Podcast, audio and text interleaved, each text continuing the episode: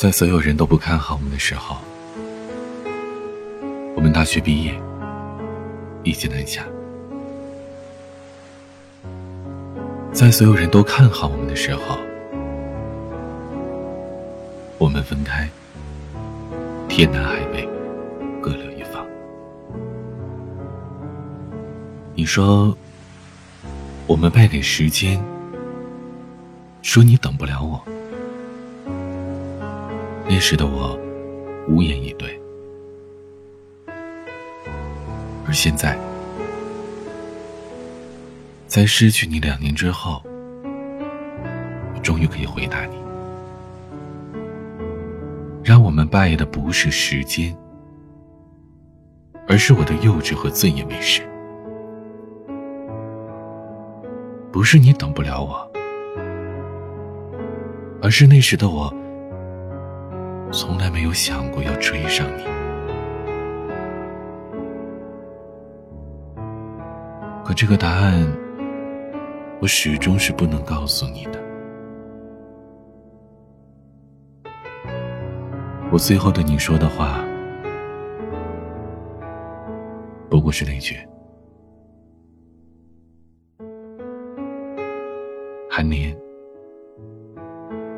祝你新婚快乐。”幸福。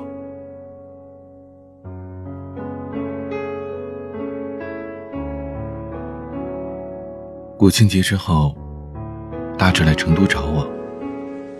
阴雨绵绵的，他一身黑色的风衣，风尘仆仆，站在机场前，就像是上海滩里的许文强，满脸的沧桑。他的眼眶通红的问我。老周，你有酒吗？老子要喝酒，好多好多的酒。我将他带回我的小旅馆，拿起二锅头和花生米招待他。三杯酒下肚，他问我：“老周啊，你还写东西吗？”偶尔。认识你这么多年。总算觉得你活得像个人了。感情他这大学四年，一直是跟狗过的。大志连忙解释说：“啊，不是那意思，啊那几年你写的东西啊，张口闭口都是梦想，瞧不起这个，瞧不起那个的，让我觉得你特不真实。现在看着你。”我这心可算是踏实多了。他的心里踏实了，可我横竖都觉得他是在讽刺我。老周，我跟你说，当年呐，你要是有现在一半踏实，人家韩林也不能跟你散。我拿起筷子指着他：“去你大爷的！”你心里不舒服，非给老子添一把堵是吧？哎，没有没有没有，我就实话实说。你说你一个大男人有手有脚，不出去工作，就靠人女人养着，还满口的理想主义。我跟你说，不是我打击你，你当年写那东西真没法看，你就再写十年，你也成不了人家韩寒。他这话让我有些犹豫。到底还要不要继续收留他？不过，老周啊，你们分开也怪我。当时韩林跟汤月诉苦，要不是我多两句嘴，估计你们也不能散。你说什么了？我就说，韩林他长得又不丑，工作又好，就算找不到富二代。找个有车有房的也没问题吧？干嘛非得守着一个吃软饭的家伙？当年他的多说两句，拆散了我和韩立。如今他的多说两句，让他失去了最后的落脚地。我把他赶出了小旅馆，关上了门。任他在屋外哭天喊地，我只点燃一支烟，坐在屋里纹丝不动。空旷的街道上，他将门拍得砰砰作响的说：“老周，老周，我现在不也遭报应了吗？我丢了媳妇，连工作都没了。”我一听也是，又把它放了进来。回到饭桌上，他喝了一口酒，说：“但我觉着吧，我现在还是比你强。”我把烟熄灭了，面无表情对他说一句：“大志啊，喝了这杯酒，就回去吧。”以后别再联系了。可大志仿佛没有听到我说话，他拽着我的手哭了起来。老周啊，当年韩林离开你还算情有可原，但是汤圆为什么会离开我呀？什么叫情有可原？何洁在他眼里，我得差成什么样？可是看他哭得跟条狗似的，就算我再心狠，也不忍把他赶走。我不由得想起了我跟韩宁的第一次见面，那是大志和汤月确定关系的一个月之后，我们寝室一帮兄弟起哄让大志请客，大志心一横。行，我让汤月把他们寝室的妹子也都叫上。这正合一群色狼的心意，顿时欢呼声一片。可现在想起来啊，当初的我就是在寝室喝自来水，都不该吃这顿饭，因为我就是在这顿饭上遇到韩林的。韩林个子不高，相貌普通，却满身匪气。一上桌，他就点了两箱啤酒，说：“今天我失恋，你们谁也别管。”然后他喝得酩酊大醉，趴在桌上说胡话。大志赶着带汤玉去开房，其他人等着泡其他妹子，其他妹子也等着让其他人泡。于是，这韩林就归我管了。常言道：“百无一用是书生。”我一米七七的个子，体重不到一百二，背着韩林走一步得摇三晃。走到第五步的时候，我把韩林给摇地上去了。灯火辉煌的街头，韩林坐在街上，对我说：“你拉我起来。”我伸手扶他，他整个人挂在我身上。小哥啊，你长得挺眼熟啊，一个学校的，能不熟吗？不不不，你长得很像我下一任男朋友啊。然后，他踮起脚。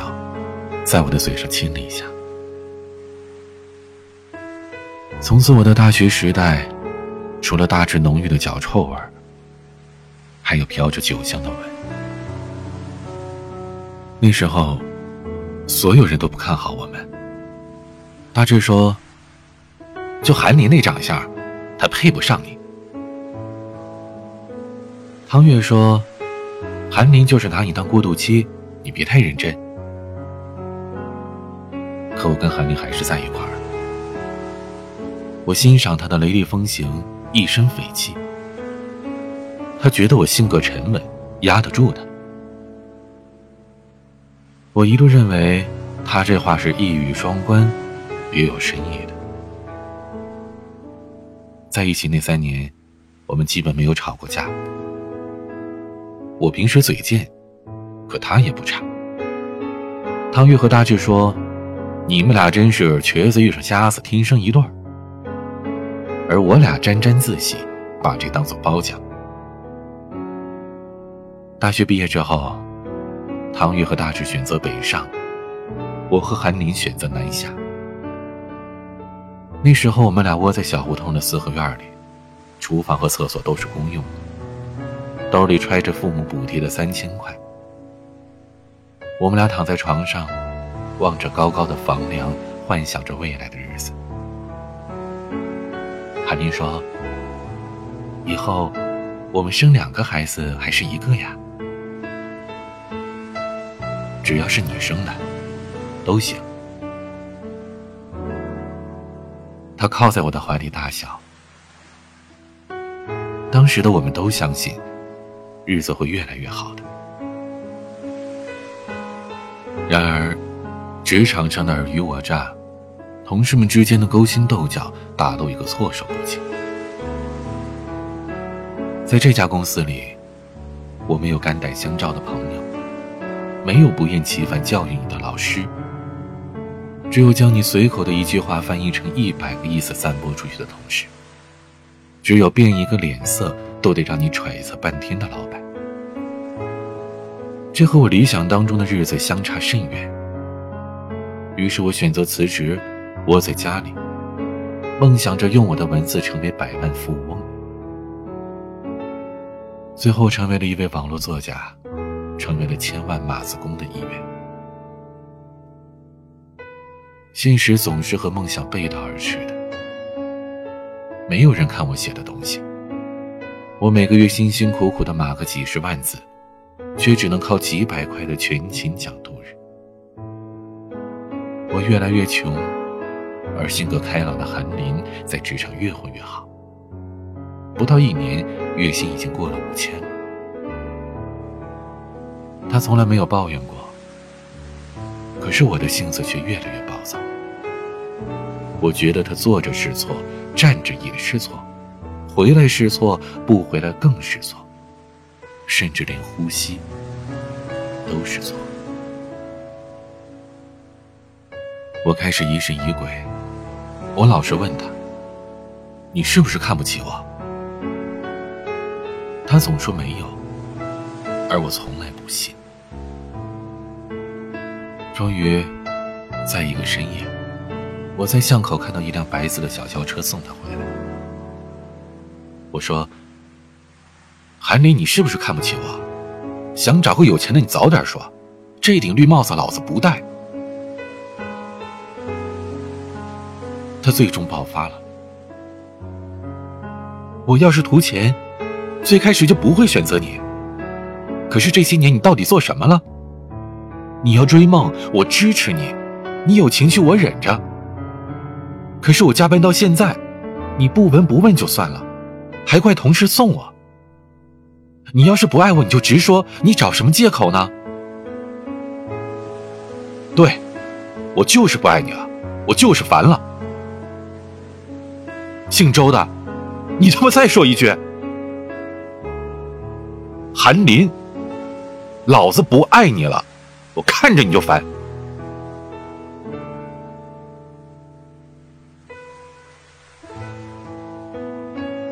他踩着七厘米的高跟鞋转身就走，我在屋里还接着骂：“你走，有本事你一辈子都别回来！我要是求你一句，我他妈都不是男的。”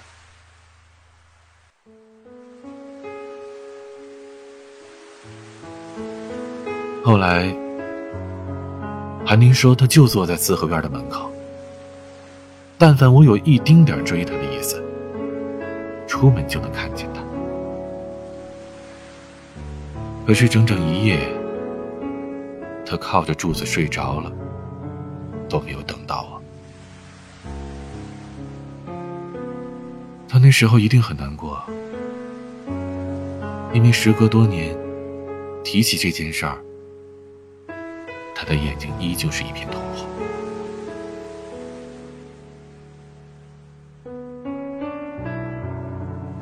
大志听完了我的话，一拍大腿：“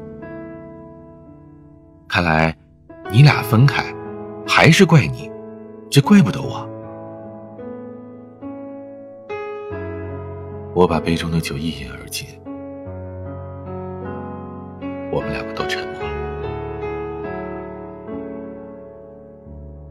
过了很久，大志突然笑了：“老赵，你知道汤月为什么跟我分手吗？我那么努力工作。”我就想养着她，不让她在外面受委屈。后来，她想拥有自己的房子，我就找公司借首付，他想要的我全都给他。可他居然跟我说，他家里人给他在当地的银行找了关系，就等着他回去了。我说那行吧，我由着他，因为我这边公司离职手续多，时间长。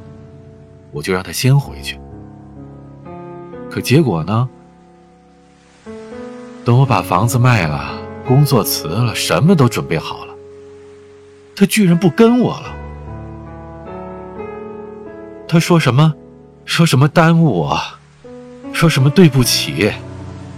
说了一大堆的屁话。可结果呢？他说前不久认识一个公务员。说人家稳定，前途光明，而我呢？我辞了工作，没了房子，我一无所有。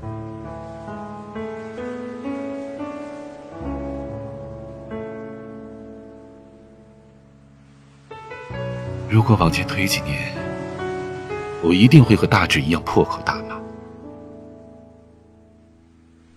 而此时，我只是平静的掏出了一根烟递给他。大志啊，你给的真的是他想要的吗？大志的手一颤，把烟掉在了桌子上。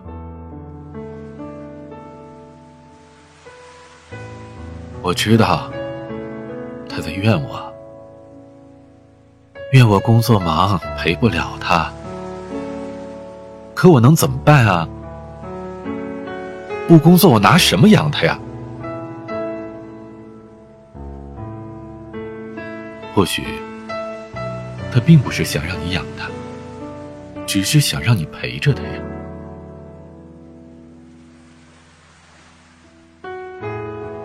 大志把拳头握紧，不知想到了什么。酒是一杯一杯的灌下肚，最后，他趴在桌上睡着了。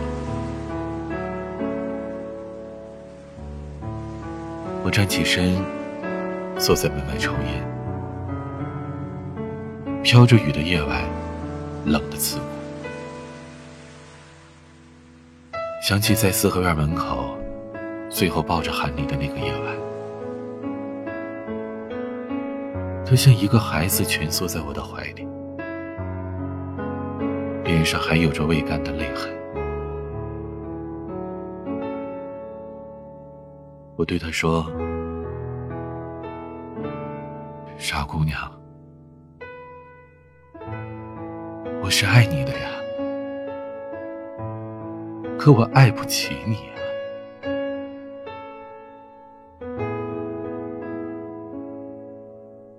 那时的我，是一个比你更手忙脚乱的孩子，三言两语就能说清楚的事情，非要用最壮烈的方式去解决。后来，韩林离开了，大概是心灰意冷了吧。我再也没有打听过他的消息。我的身边也有了别人，他们有的和我睡，有的不跟我睡，有的和我聊理想，有的聊生活的苦楚，可就是再没有一个人跟我聊未来了。直到那时候，我才幡然醒悟，再也不会有个人对我说：“你要追梦，我支持你。”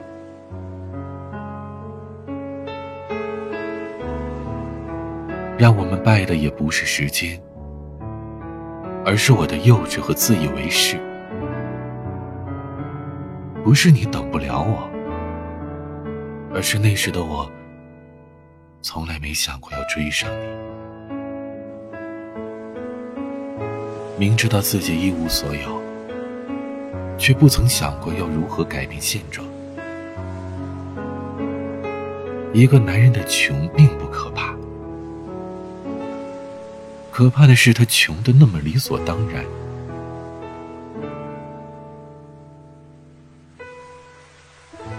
韩林离开之后，我不再谢问，向父母跟朋友借了钱，开了现在的这家小旅馆。韩林，在失去你的两年之后。我终于长大了可却为时已晚，晚到我只能看着你挽着别人，晚到我只能对你说一句：“韩林，祝你新婚快乐，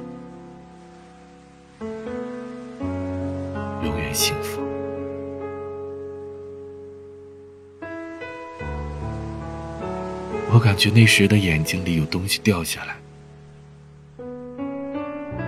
可我想起这个月该还的贷款还没着落，我哪有资格哭啊？我赶紧擦了擦眼泪，继续看着台上的你。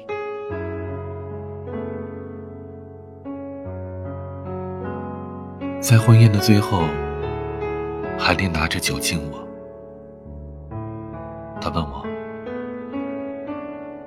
如果时光倒退。那天，你会不会出来追我？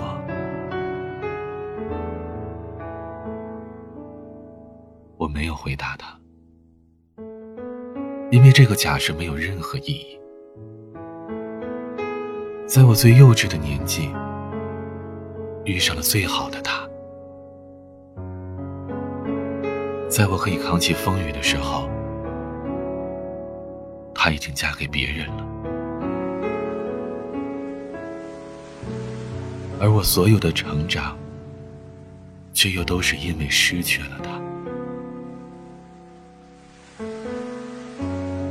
我端起酒杯回敬他，一饮而尽。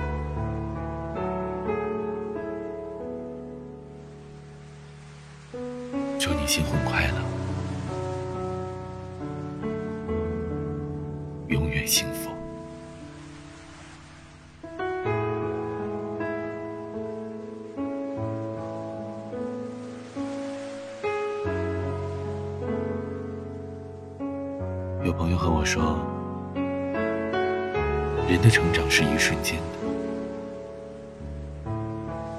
也有人说，成长是逐渐的。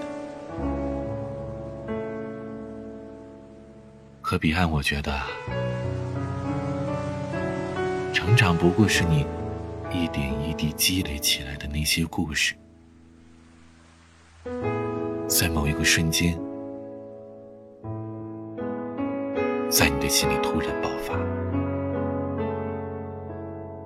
过往的种种在一瞬间在你的脑海里不断的翻涌，你会发现，曾经的自己做了很多对的事，也错过了很多对的人，你庆幸，却更加后悔，在那一瞬间，你发现你真的成长。过去的经历让你收获了许多，可能又怎样呢？教会你成长的那个人，已经不属于你了。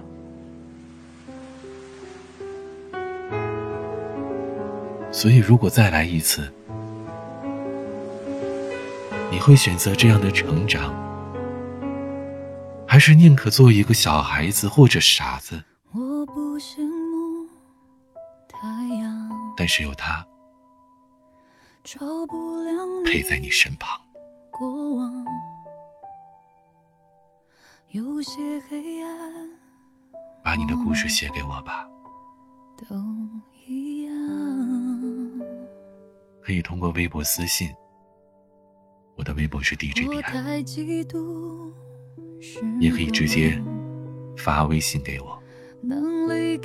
我的私人微信号：彼岸幺五零八幺七。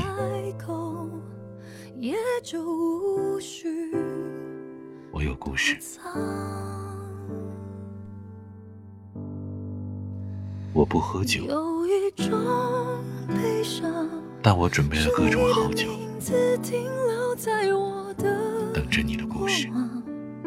陪伴我呼吸，决定我微笑模样。个夜晚，无法遗忘。我是彼岸。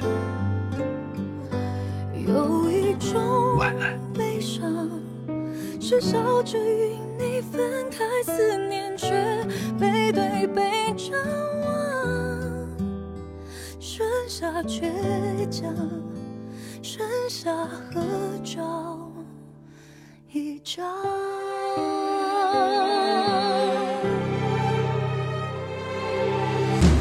有一种